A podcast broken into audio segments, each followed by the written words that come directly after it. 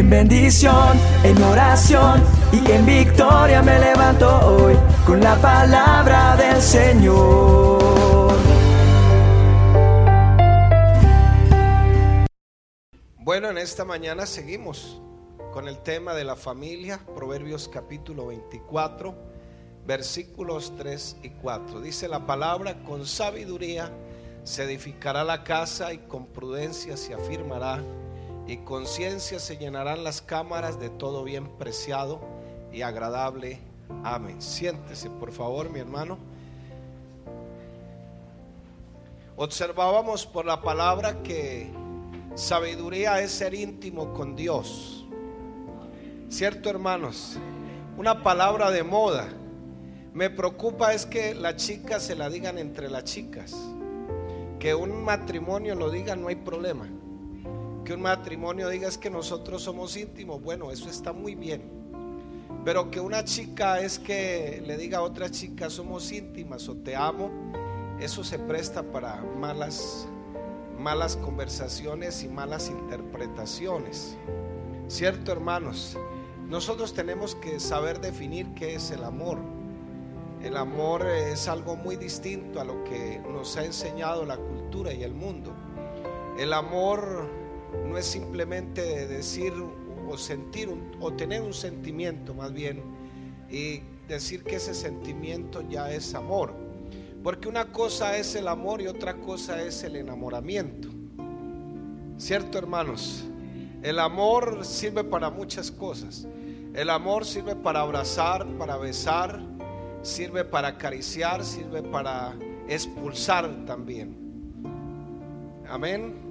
¿Y por qué expulsar? Porque es que si no nos amamos nosotros mismos, nos dejamos eh, chantajear muchas veces, manipular, y eso no funciona así. Entonces, mirábamos que la palabra sabiduría significa ser íntimos con Dios. Usted y yo somos tan íntimos con el Señor que eh, a nosotros nos duele lo que al Señor le duele. ¿Cierto, hermanos? Él nos alegra lo que al Señor le alegra. Amamos lo que el Señor ama. Entonces, como somos tan íntimos con Dios, por eso dice la palabra que el principio de la sabiduría es el temor al Señor. La sabiduría no se puede confundir con el conocimiento, ni con la inteligencia, porque hay gente muy inteligente con mucho conocimiento, pero son necios, siguen siendo necios. Hay mujeres muy inteligentes, pero muy necias. Hay hombres muy inteligentes, pero muy necios. No son sabios. La sabiduría es temer a Dios. La sabiduría es temer al Señor. Entonces podemos decir que la sabiduría es ver la vida como Dios la ve. ¿Cierto, hermanos? Eso es ser sabio. Amén, hermanos. Y hablábamos de una cantidad de cosas donde se aplica la sabiduría. Y la sabiduría también grita, clama por las por las calles, por las casas. Eh, la sabiduría clama cuando hay un divorcio, ahí donde el vecino. La sabiduría clama cuando los, los esposos no saben discutir sus problemas con sabiduría. Amén, hermanos. Pero este pueblo es sabio. Este pueblo es sabio. ¿Dónde están los amenes? Amén. ¿Y por qué es sabio? Porque tiene al Señor. No le tenemos miedo a Dios, sentimos temor y por eso lo honramos como Dios. Alabado sea el Señor. Pero hay una segunda parte ahí que dice que con prudencia se afirmará. ¿Y qué es la prudencia? Nosotros decimos, sea prudente, por favor. Hable bien, no hable cosas raras, sea prudente. Pero ¿qué es la prudencia? La prudencia es la capacidad de conocer la palabra. Amén, hermanos. La Biblia dice, el avisado ve el mal y ¿qué pasa? Se aparta. Eso es sabiduría. Porque las, perdón, eso es prudencia, porque la prudencia es conocer la palabra del Señor. tomar tantas clases para entender la sabiduría de Dios, tomar las clases que el mundo no me enseña. Y eso solo se aprende a través de la palabra. Bueno, estoy hablando con los cristianos, los que les gusta la Biblia, los que tienen esta palabra. Bueno, esta palabra me sirve a mí para ser prudente. ¿Estamos de acuerdo, hermanos? Si toca tomar clases de sexualidad, como dice la Biblia, hay que tomarlas. ¿Estamos de acuerdo, hermanos? Por eso la iglesia hace programas de familia. A veces se sacan los esposos, las esposas aparte. Eso es prudencia. Porque estamos aprendiendo según la palabra. No se puede ser sabio ignorando lo que se puede hacer. Porque si usted ignora lo que tiene y debe que hacer, no es sabio, no ha sido prudente. Amén, hermanos. Permitir o no permitir lo que no tengo que permitir o lo que tengo que permitir, eso es sabio y prudente. Y por eso hay que tomar clases. Amén, hermanos. Cuando yo he adquirido sabiduría por tenerle temor al Señor, entonces no es por exigírsela a Dios, sino porque le tengo temor al Señor. Proverbios 1:20 dice, la sabiduría clama en las calles, alza su voz en las plazas. Y yo creo que aquí en este pueblo, no más que es tan pequeño, la sabiduría a veces clama por ahí. ¿Cierto, hermanos? El problema es que a veces los cristianos no tenemos el temor al Señor. Y a veces hasta la misma gente nos critica, pero no es que es cristiano, no es que va a la iglesia, no es que lo otro, pero tal vez se le ha olvidado tomar clases de prudencia. No conoce tanto la palabra para que pase eso. Anoche estábamos hablando acerca de la palabra que cómo estamos dando a conocer a Dios. ¿Cómo lo estamos dando a conocer? Entonces, eh, ¿qué significa que la sabiduría clame en las plazas?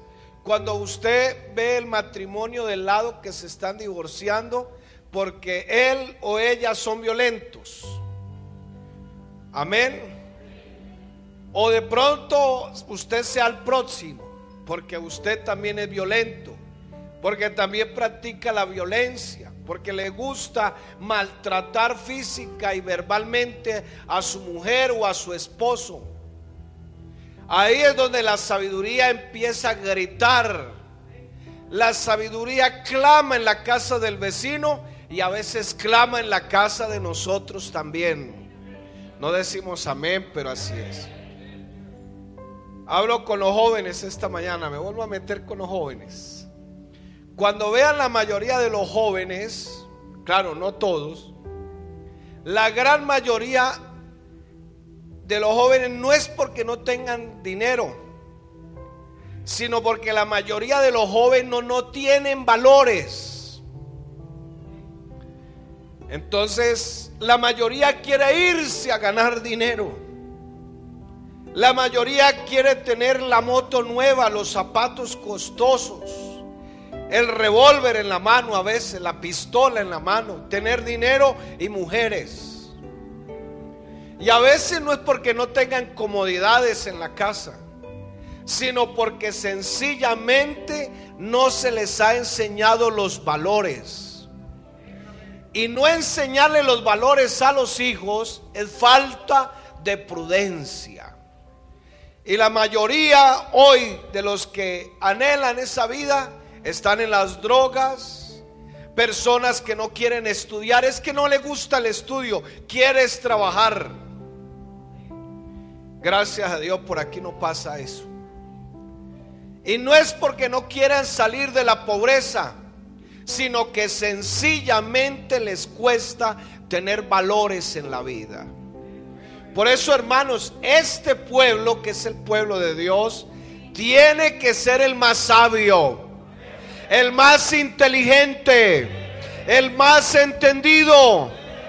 Tenemos a Dios y tenemos su palabra. tenemos la iglesia, tenemos el poder de su espíritu, tenemos aquí la palabra de Dios. Aleluya.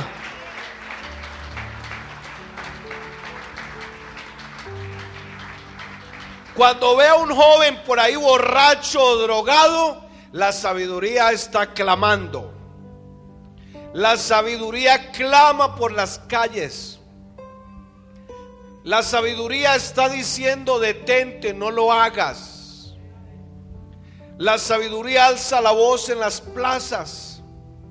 Observe nomás el ejemplo de los demás, de algunas personas, de personas que tuvieron la oportunidad y nunca la aprovecharon. Algunos de sus padres nunca tuvieron la oportunidad que ustedes tienen hoy jóvenes.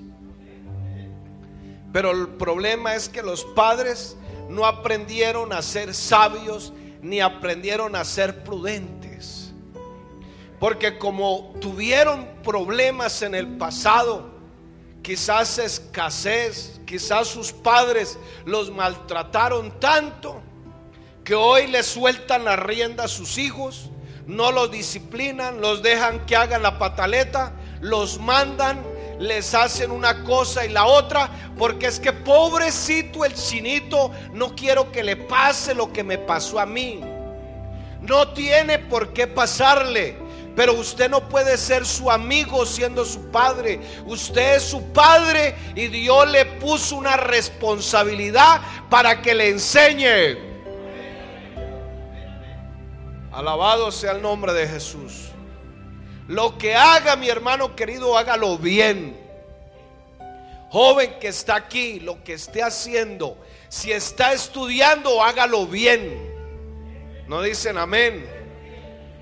No vaya a comer al colegio, no vaya a la recocha al colegio, vaya a estudiar, no vaya a buscar novia ni novio, vaya a estudiar, haga las cosas bien. Al Señor le gusta la gente exitosa. Alabado sea el Señor. A la hora de estudiar es a la hora de estudiar. Hay que estudiar. A la hora de tener amigos llegará la hora de tener amigos. Póngase metas en la vida haga lo que es correcto, aprenda a vivir, aproveche lo que Dios le está dando en este momento. Después no diga es que no sé qué, no sé qué, es que no me gusta estudiar. Mire, ese cuento, hermano querido. Y no importa si le toca quedarse en la finca, si sea ingeniero, pero hágalo bien. Hágalo bien. Amén, hermanos. Voy a darles un secreto en la vida. Usted escucha algunas filosofías políticas, no digo nombres, pero usted se imaginará, que dicen hay que darle al pueblo todo, hay que ayudarle a los pobres, hablan de la justicia social, hay que quitarle a los ricos para darle a los pobres, pero a la final, esa filosofía política se convierte en una cultura de mendigos. Y tenemos muchos ejemplos en Latinoamérica. ¿Cierto, hermanos? ¿Qué tenemos que hacer? Dios nos da grandes oportunidades. ¿No dicen amén, hermanos? ¿O usted no está bendecido en esta mañana? ¿Usted no está en el Evangelio en esta mañana? Eso no es la grande oportunidad que Dios nos ha dado. Amén, hermanos. Dios nos da grandes oportunidades. Dios satisface siempre nuestras necesidades. Tenemos la oportunidad. Hay que trabajar, hermano querido. ¿Cierto, hermanos? Por la gracia del Señor, mi papá me enseñó a mí a trabajar desde los ocho años. Trabajaba y estudiaba. Nunca fui un vago, nunca. La gente cree que uno está en el ministerio para robarle a los demás. No, yo también tuve mi trabajo. También tuve escasez, he tenido abundancia, pero en todo me ha suplido el Señor. He estudiado, me preparo, estoy aquí, tengo 52 años. Hermano querido, yo creo que tenemos el Dios de las oportunidades. Alabado sea el Señor. Alabado sea el Señor. Gloria a Dios. Joven que está en esta mañana aquí. Usted está cansado de trabajar y de hacer de hacer lo que hace porque no le pagan más. ¿Por qué cree que en otro oficio le van a pagar más? No, no le van a pagar más. Tiene que prepararse. Si usted hoy sabe criar gallinas, mañana aprenda a criar patos. Amén, hermanos. Si sabe hacer un oficio, mañana aprenda tres y cuatro oficios más. Hoy Dios nos da oportunidades. Estudie, ese hermano querido. Si usted está aburrido de ganar lo que gana y cree que le van a pagar más, en lo mismo no le van a pagar más. Capacítese para que pueda emprender más. Alabado sea el Señor. Hablo con los jóvenes también. Y se prepara no para irme, pues se puede ir, está bien. Pero si no se puede ir, ¿cuál es el problema? Aquí tiene donde salir adelante. Aquí tiene donde progresar. Y hay mucho que hacer, hermano querido. Hay mucha visión. Alabado sea el Señor. Yo he tratado aquí con hermanos y todavía hay algunos que no tienen toda la primaria, pero van, hacen cursos, están aquí, están allá, se capacitan, son emprendedores, hacen asociaciones, hacen una cosa. ¿Sabe por qué, hermano? Eso se llama prudencia y sabiduría. Alabado sea el nombre de Jesús. Y somos el pueblo del Señor. Amén, hermanos. Vea, un día un señor por allá en X parte necesitó un jardinero. Y buscó por ahí en la internet a alguien y se ofrecía a alguien como jardinero. Lo llamó, fue. Ah, sí, muy bien, arregló, cortó pasto y todo eso. Dijo, vea, lo que pasa es que yo tengo ese árbol ahí y se me está empezando como a secar. ¿Qué debo hacer para recuperarlo? Dijo, ay patrón, qué pena, pero yo de eso no sé nada. Y no es que eres jardinero. ¿Ah? O sea que solamente era un cortapasto. ¿Cierto, hermanos? Si usted antes solamente sabía abonar el café o ya sabe hacer otras cosas, sabe procesarlo. Y yo le decía a alguien, me gustaría que los hermanos formaran una empresa aquí, que produjeran su propio café aquí y lo sacaran. ¿Cierto, hermanos? Usted no se imagina con un nombre bíblico ahí el café, producidos por los hermanos de la, de de la, de la IPU ¿Ah? Nos haría falta café por allá en otras partes, hermanos. San Calisto tiene uno de los mejores cafés de todo el país. Pero nos falta visión a veces, alguien que emprenda. No nos podemos quedar ahí, hermano querido. Es que Dios, tenemos el Dios de las oportunidades. Eso se llama prudencia. Gloria a Dios. Aleluya. En estos días felicitamos un hermano licenciado ya en, matemáticas. Por Dios, tenemos un matemático y no lo sabíamos. Un matemático aquí en la congregación, hermano. La gloria sea para el Señor. Hermano, ¿se puede o no se puede? Un pastor, hoy pastor, el hermano, él era rector de un colegio. Está en el Calafón 14, es del Catatumbo. Y los docentes me entienden qué es lo que digo cuando voy a ese nivel. El Calafón 14, lo máximo. Y solamente hizo su bachillerato en el colegio, de resto lo estudió a distancia. Y era rector, fue rector, hizo una especialización. Y todo a distancia. ¿Cuál es el problema? ¿Cierto, hermanos? Hoy es pastor y todavía sigue ejerciendo la docencia. lo bajaron a una escuela donde hay que darle clase a todos los niños. Y para eso fue lo máximo, porque ahora tiene tiempo para enseñar y tiene tiempo para la iglesia.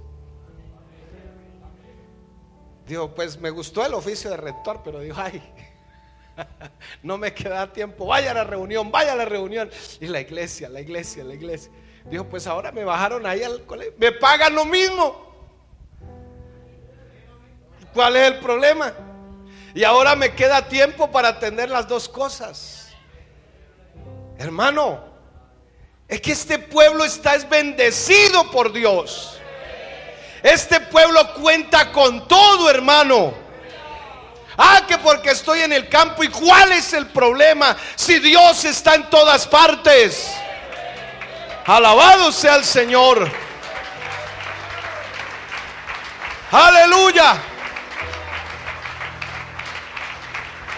Sabe que la prudencia es la capacidad que toda persona debe tener para aprender y para prevenir cosas. Y el Señor, ¿cuánto, es, ¿cuánto hace que escribió ese texto?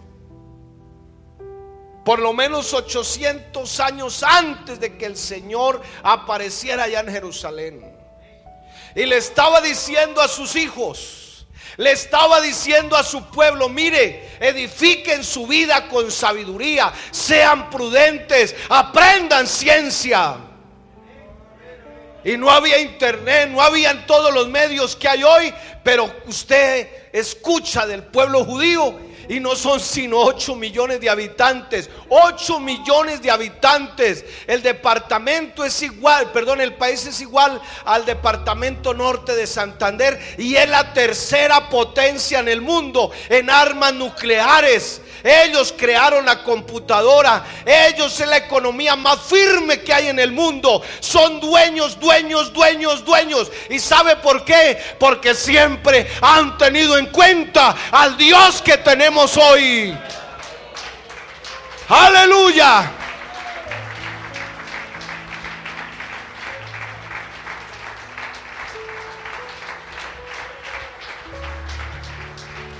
Proverbios 22, 3, por favor. El avisado ve el mal y mete la cabeza. Amén, hermanos. Amén. Si usted sabe que está, está pasando algo mal, malo en su casa, en su hogar, usted esconde la cabeza, evade los problemas evade la responsabilidad, ¿cierto? Bueno, aunque aquí es para prevenirlo de algún daño, dice, el avisado ve el mal y se esconde, mas los simples pasan y reciben el daño. Esto es prudencia, mi hermano. Esto es lo que necesitamos como padres. Los que se piensan casar, los que están recién casados y los ya casados. Si vamos a traer hijos al mundo, prudencia. Traiga hijos amados. Amén.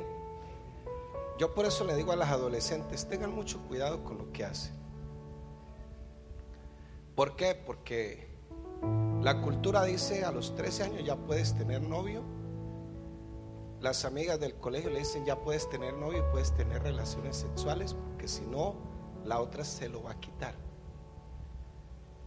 Pero en ese tener novio y tener relaciones sexuales antes del matrimonio, implica que así se cuide con un condón, el condón pueda salir roto y quede embarazada.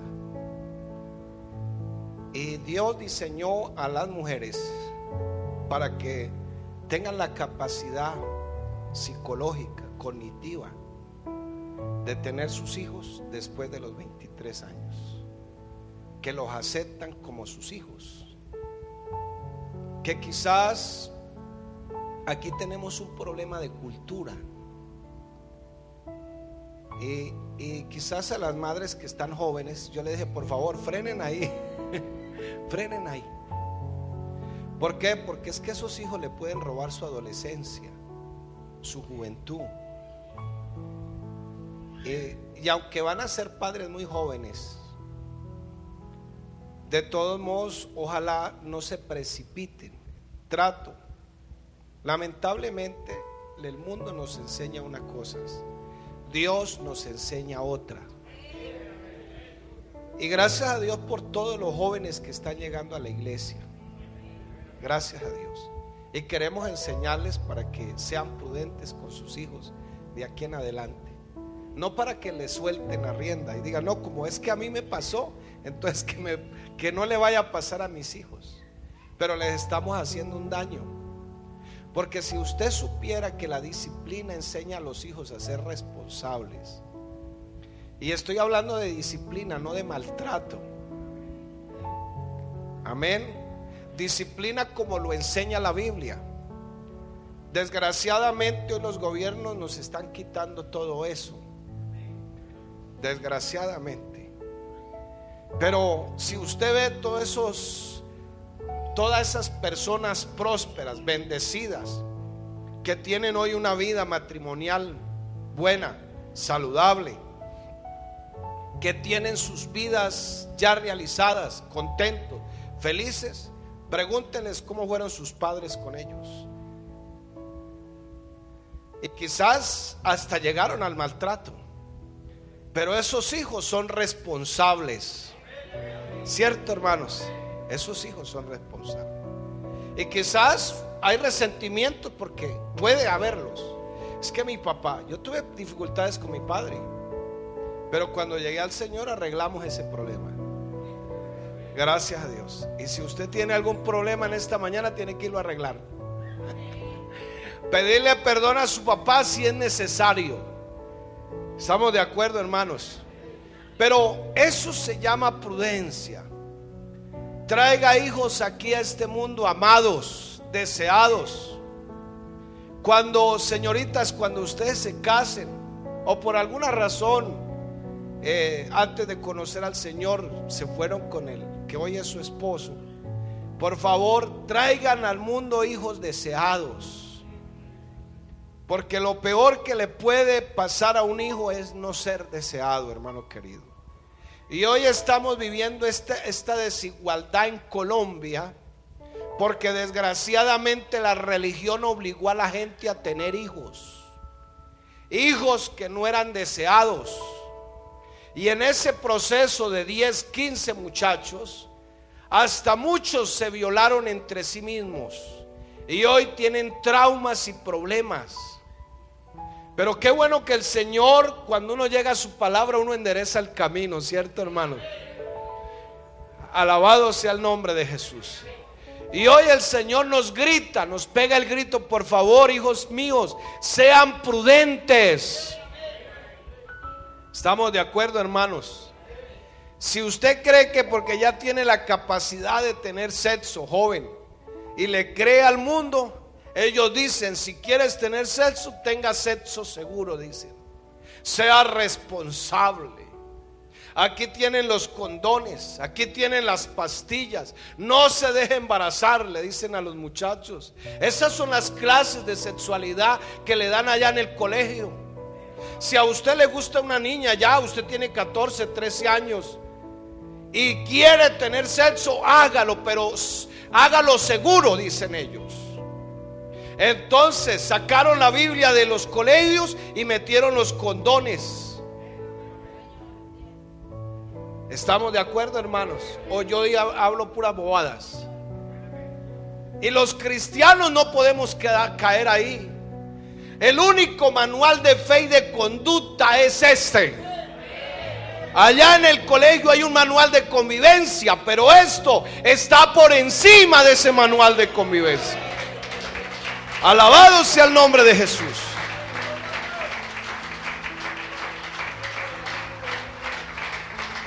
Entonces, ahora los muchachos le facilitan todo, todas las cosas. Y si por casualidad, claro, en Colombia todavía no funciona eso, pero hay unos países en Latinoamérica, como Brasil, como Argentina, como Chile, entre otros, Paraguay.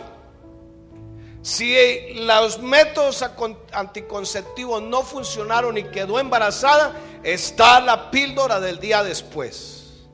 Puede ir a reclamarla sin autorización de sus padres. O sea, es un aborto ya listo. Pero resulta de que ni la píldora del día después funcionó. El chico es Mahiber. ¿Ustedes saben quién era Mahiber? Los de mi, de mi edad. eh, era un hombre que salía de todos los problemas con una navaja nomás. Hacía explosivos. ¿Qué no hacía? Salía de todo.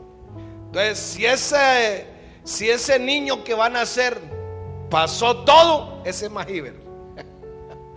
Pasó todos los problemas. Entonces la sociedad le dice, mijita, usted se puede quedar sola. Saque ese hijo adelante, críe ese hijo adelante, usted sola puede. Usted no necesita un macho para salir adelante. Palabras de por acá, ¿no? De pronto en otra palabra, en otra parte dice, usted no necesita un hombre o qué sé yo, pero por acá usted no necesita un macho. Usted puede salir sola adelante. Y si algún día quiere tener sexo, búsquese otra mujer. Ella sabe lo que usted siente, las necesidades suyas, porque es otra mujer como usted. Y por allá las vemos. Y son hasta educadoras sexuales. Por eso no se moleste cuando el pastor hable aquí de sexualidad según la Biblia. Moléstese cuando a su hijo le enseñen allá eso. ¿Cierto, hermanos? ¿Cuántos decimos gloria a Dios? Entonces, esa es la cultura que estamos viviendo, hermano querido.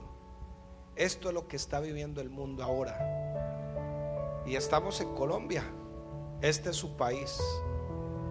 Y usted también tiene que aprender a amar a su país. ¿Dónde están los colombianos, por favor? Amén. Si no le gusta pues su país, pues váyase para otra parte. Pero a mí me gusta mi Colombia. ¿Cierto, hermanos? Yo me la gozo donde quiera que vaya. sea calor, sea frío, me la gozo. Ame esta nación, hermano querido. Luche por ser responsable. Tome curso, sea una buena persona. Honre a Dios con lo que hace. No dicen amén, hermanos. Viva con esa profesión y, honre a Dios con lo que hace. No sea un mediocre. ¿Estamos de acuerdo, hermanos? Apocalipsis 3:16. Pero cuanto eres tibio, dice la palabra, y no frío ni caliente, te vomitaré de mi boca. Porque al Señor no le gustan los tibios. O eres nada o eres todo. ¿Cierto, hermanos? Por eso me duele cuando un hermano se va del Evangelio. ¿Por qué me duele? Porque no aprendió a ser prudente. No se afirmó, no tomó cursos. Amén, hermanos. Así de sencillo. Vea, hermanos. Eh, eh, muy rico cuando uno llega al Evangelio porque la verdad es que uno llega emocionado. Rico, rico. Bendito sea el Señor. Dios le toca a uno el corazón, la vida, le cambia a uno el pensamiento. Pero llega un momento donde uno empieza a hacer preguntas. ¿Cierto, hermanos? Bueno, pero si yo tengo al Señor y hago esto, ¿por qué me está pasando esto? Entonces hay que tomar cursos. ¿Cierto, hermanos? Y, los cursos se dictan aquí cada ocho días, el martes, el jueves, el sábado, el domingo en la mañana. Amén, hermanos. Pero ¿sabe cuál es el problema nosotros los pentecostales? Que por ser pentecostales, ¿y qué significa pentecostal? Que creemos en el derramamiento del Espíritu Santo. Pero no lo aplicamos. Gracias a Dios, pues ahora uno puede enseñar por las redes. Y el hermano que quiere, pues escucha allá y todo eso. Pero quizás usted esté pasando por alguna dificultad y necesite una respuesta y Dios se la iba a dar y usted no vino. se la perdió.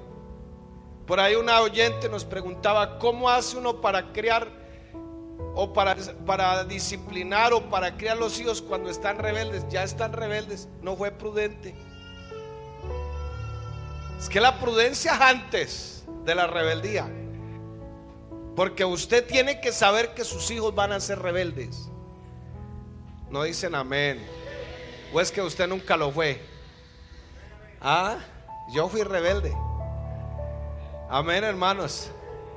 Este mundo es así. Lo que escuchan sus hijos, ellos lo van a escuchar. Amén, hermanos.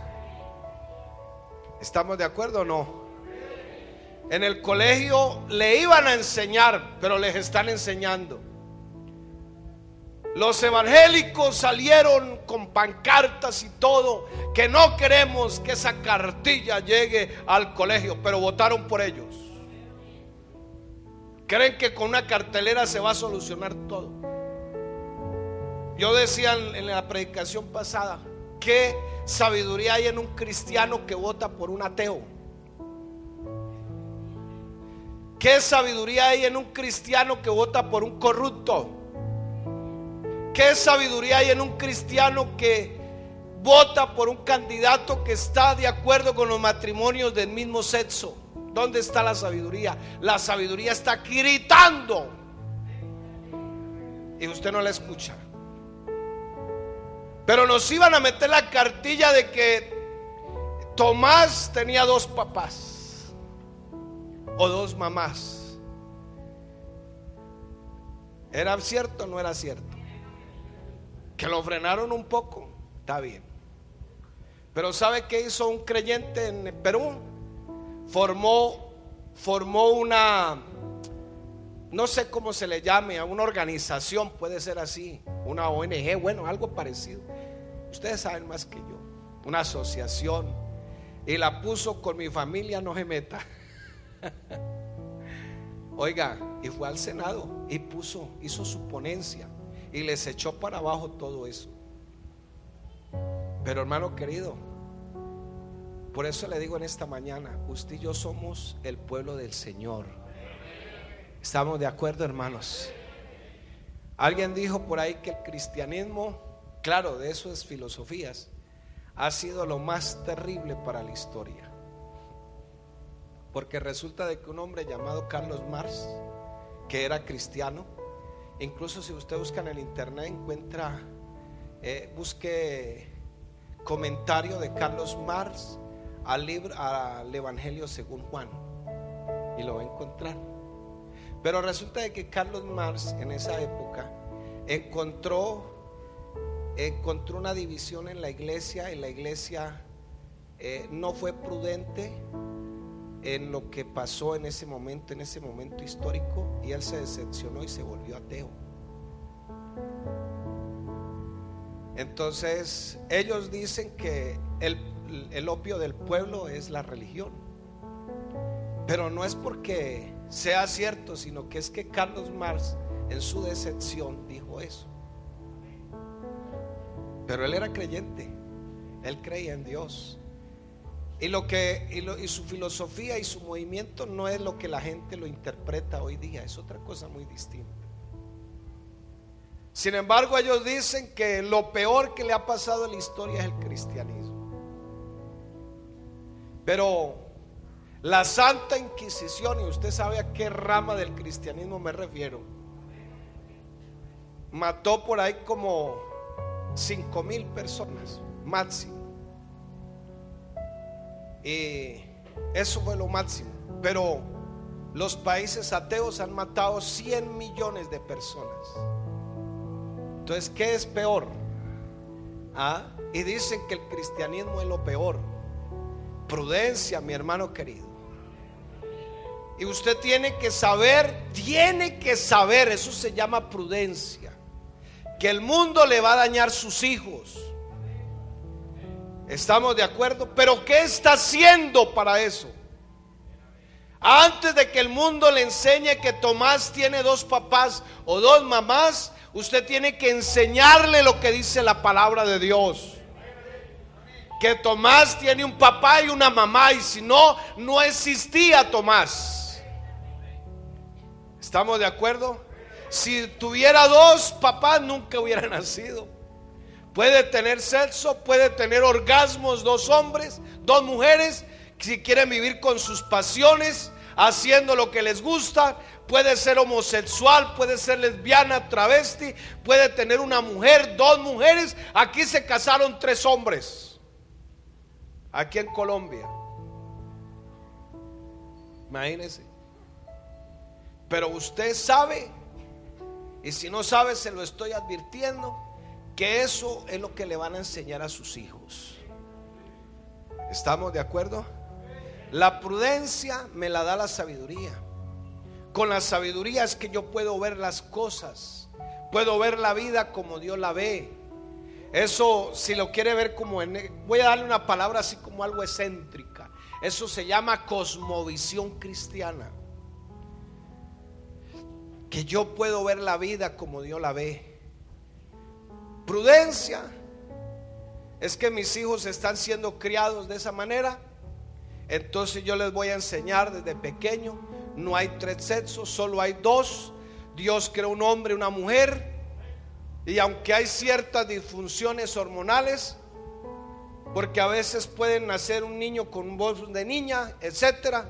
Sin embargo, yo tengo que enseñarle eso a mis hijos.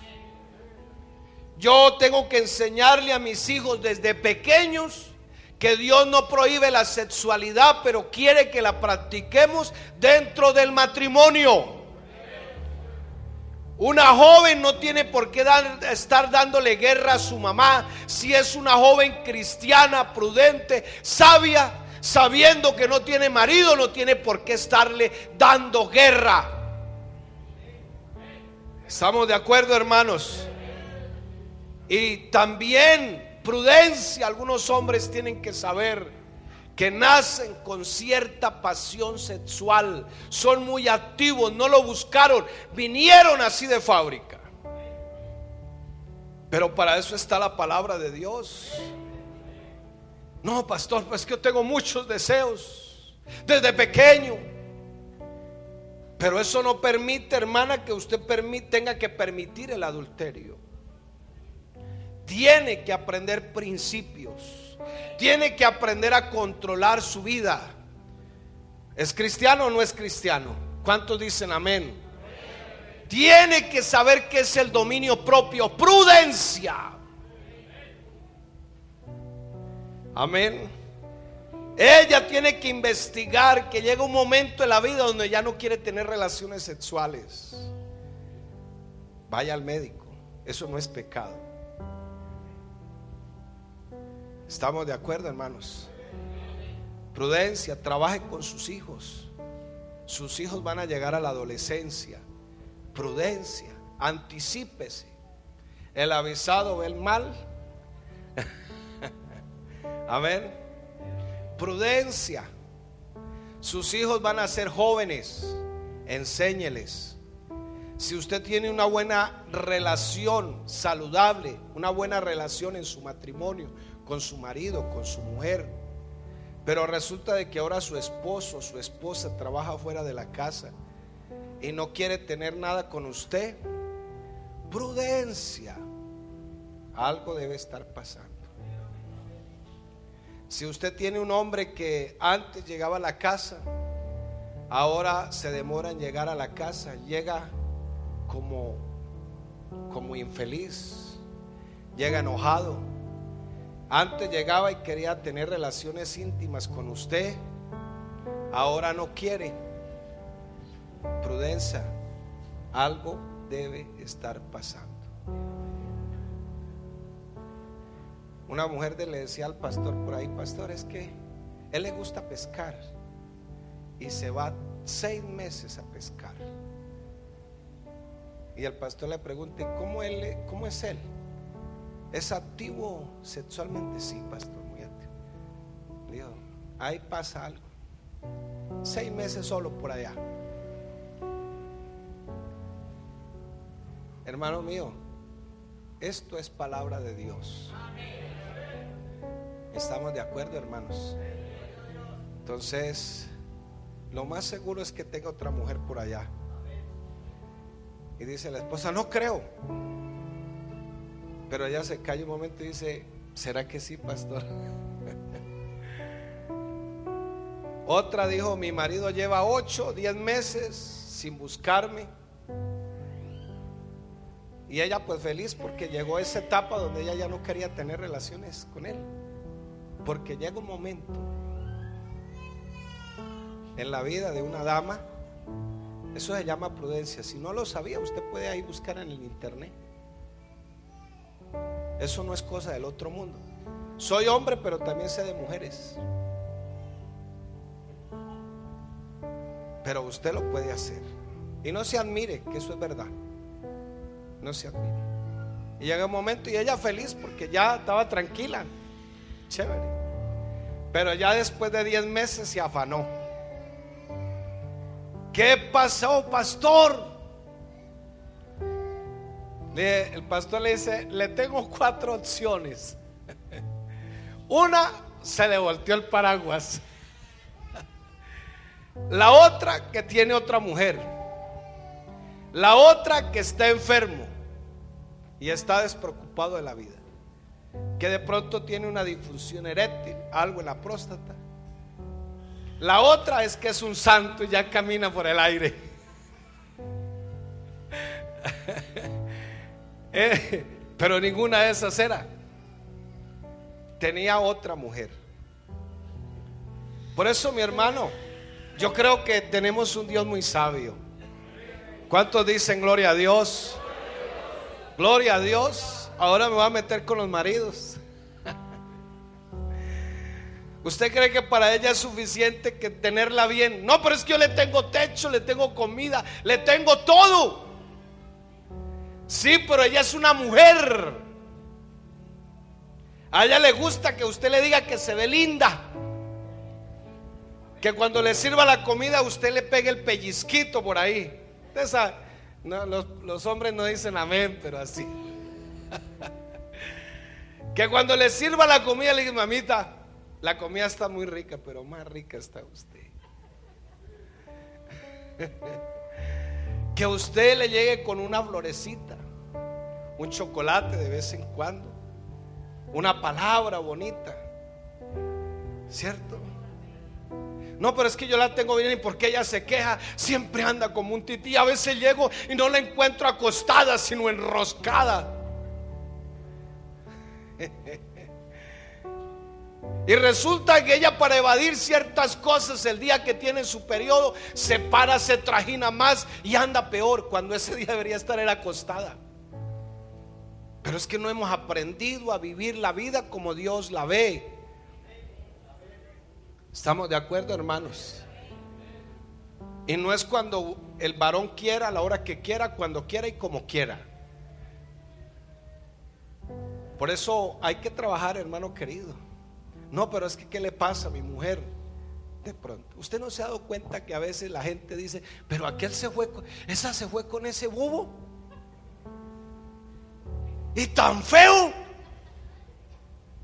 Y ni plata tiene. Mire, el marido le tenía esta camioneta blindada. Y mire la casa y los lujos. Pero se fue con ese bobo. Con ese arrastrado. Pero es que ese arrastrado tenía una lengua así de grande. Y le decía mi amor, le decía mi vida. Usted es la reina de San Calisto. Y cuando salía a la puerta le decía, uy, ese peinado le queda lindo, vecina. Y la vecina empezó a mirar para ese lado. ¿No dicen amén los hermanos? Eso se llama prudencia. Prudencia. Porque su esposa no quiere tener relaciones con usted. Pasamos a lo que se llama ciencia. Investigue. ¿Se acuerdan ustedes los de mi época? Mannun, el bigote agresivo. Un investigador que había. Investigue. Investigue. ¿Estamos de acuerdo, hermanos? Entonces, usted la tenía acostumbrada a una cosa, le compró el celular de alta gama y resulta que como usted no le dice nada, pues el vecino empezó a piropearla, empezó a decirle cositas y pa' aquí, para allá. Y como ella es sensible por aquí, ella necesita escuchar algo. Por eso, hermanitas, también las bajo de la nube. No mire tantas novelas que eso le hace daño. Lo que pasan ahí no es verdad. Ese bobo que llega con rosas, con, con serenata, pidiendo perdón de rodillas, eso no existe, sino en las novelas. Aquí estamos en San Calisto. ¿Cuántos decimos gloria a Dios? ¿Y sabe qué es ciencia? Ciencia es la capacidad de investigar. ¿Estamos de acuerdo, hermanos? Es un científico, alguien que investiga. Porque hay cosas que son tan evidentes, hay que investigarlas. Porque su hijo se encierra ya en la habitación solo tanto tiempo? Porque cuando usted lo va a dejar al colegio ya no quiere que vaya y lo deje al colegio? No, no, no, no, no vaya por allá. Investigue. Investigue ese patrón de conducta, con quién se está juntando, qué clase de amigos tiene, qué está mirando en el celular, en el internet. Hermano, estamos hablando de la familia. ¿Estamos de acuerdo, hermanos? Mire su conducta, revísele. Es que a la final yo no sé por qué un niño de 14 años tiene celular. Es un niño todavía. Investigue, tal vez tiene marihuana por ahí escondida y usted no se ha dado cuenta. Hay que investigar, hermano. Hay que investigar a ver quién les está lavando el cerebro. No, venga, es que aquí le vamos a pagar dos millones, tres millones, le vamos a dar moto, pistola, etcétera. Y él cree que, uy, sí, eso es mentira, hermano querido. Eso es mentira. Y a veces los hijos se acostumbran a ser vagos, por así decirlo, con todo el respeto. Y uno tiene que aprender eh, a ser prudente. Si usted tiene una mujer que no quería relacionarse, relacionarse bien con usted, o que no quiere, que ya perdió todo, le dice que no, por favor investigue, sea prudente. De pronto hasta usted mismo tiene la culpa. Porque cuando eran novios usted era muy lindo con ella. Ella no lo cambiaba por nadie. Estaba tragada hasta las medias. Y cuando estaban de novio, entonces usted le decía, ay mi amor, es que quiero bañarme en la piscina de tus ojos y tirarme del trampolín más alto de tus pestañas y caer a la profundidad de tu boca.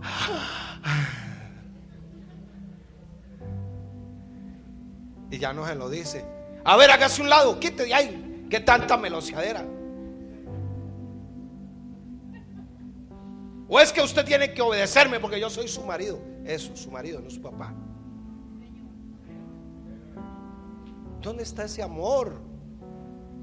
Donde usted gastaba, bueno, si no tenía moto, yo sé que muchos aquí en bicicleta, eso, dos, tres horas, una hora, medianoche, no importaba dónde tocara ir. Por la princesa, la reina, había que salvarla. Pero resulta que el príncipe ahora se volvió, fue un sapo. No, hermano. Es que tenemos que aprender a vivir. ¿Estamos de acuerdo, hermanos? Entonces, la ciencia, dice la palabra, nos lleva a investigar la verdad. Porque es que la mayoría de nosotros no sabe cómo amar.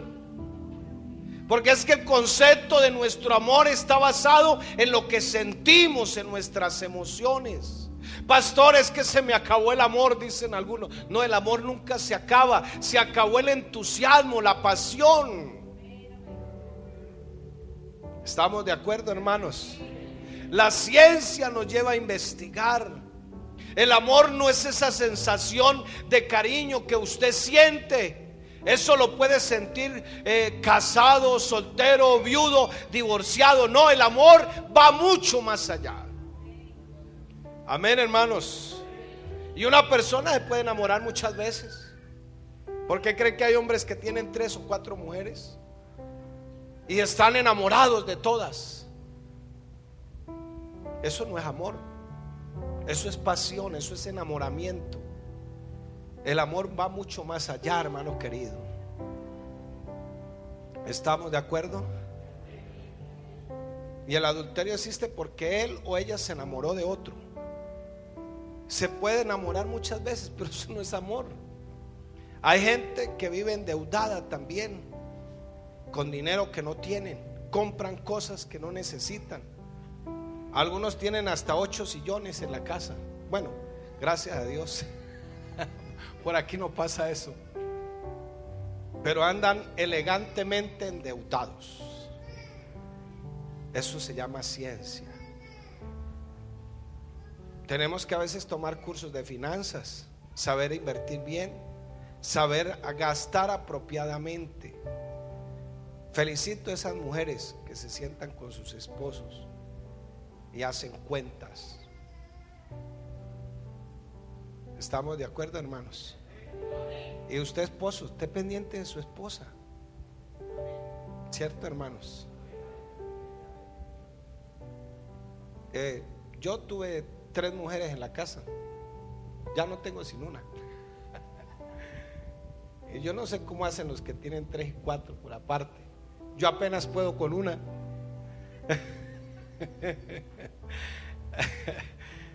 ¿Cierto? Pero, ¿usted cree? Tres mujeres se me desarrollaron las dos chicas. Y adivine quién les iba a comprar las toallas a la, tienda. Yo. Yo les compraba la ropa interior. ¿Cuál es el problema?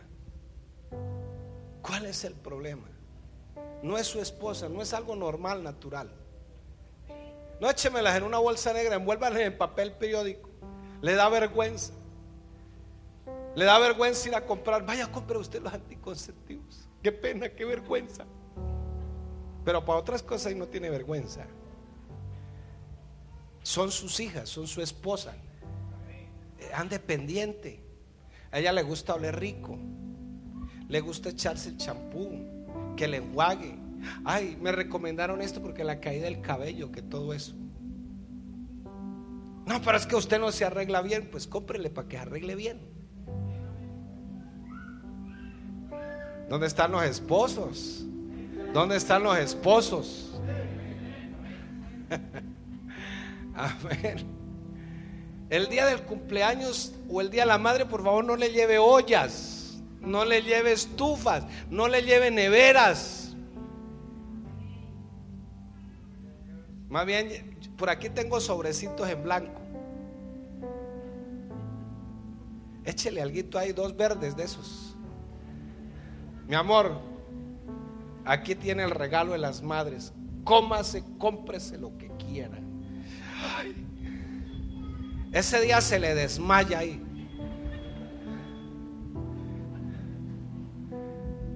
¿Estamos de acuerdo? Reúnase con sus hijos. No, metamos esto en un sobrecito, que ella haga lo que quiera. Que se compre, que se coma, que le regale a los nietos, que eche fiestas, pero que sea lo de ella. ¿Estamos de acuerdo? Pero le llevan una olla a presión. ¿Ah? ¿Qué es eso, hermano? ¿Ah? Siga cocinando. Mira, aquí tengo un premio para que siga cocinando. no, hermano. Yo creo que el Señor, tenemos un Dios muy lindo, ¿cierto, hermanos? Dice, con sabiduría edifica su vida, no ande edificando vidas ajenas. Con prudencia se afirma, con ciencia se llena. Entonces la construcción resiste todas las tormentas, aguanta todas las tormentas. Y bueno, hermano, usted tendrá un matrimonio, una familia no perfecta, pero sí saludable. ¿Cierto, hermanos? Ese es el Dios que tenemos. Él nos advierte, mire, haga esto, haga aquello. No le crea al mundo, créale a Dios. Créale a Dios. Esté pendiente de sus hijos. Amén. Es que mi papá, es que mi mamá. Pero esté pendiente de ellos vaya al colegio, pregúntele a los profesores cómo se está portando él, ¿Cómo están las tareas? Si está entregando las tareas. No los deje a las anchas panchas, como decimos por ahí. No les dé la rienda suelta, porque usted los está perjudicando. Cuando tengan la mayoría de edad pueden tomar sus decisiones. En estos días fui a visitar por allá a X hermano y en la, en, la galaxia X, dice mi esposa. Y me encontré un pegotico, como dicen por acá. Eh, claro, en México pueden decir que un chavo, en otros países que un chico, una chica, por aquí dicen pegote. Y había un pegote ahí de 13 años. Le digo, ¿yo por qué no lo he visto en la iglesia?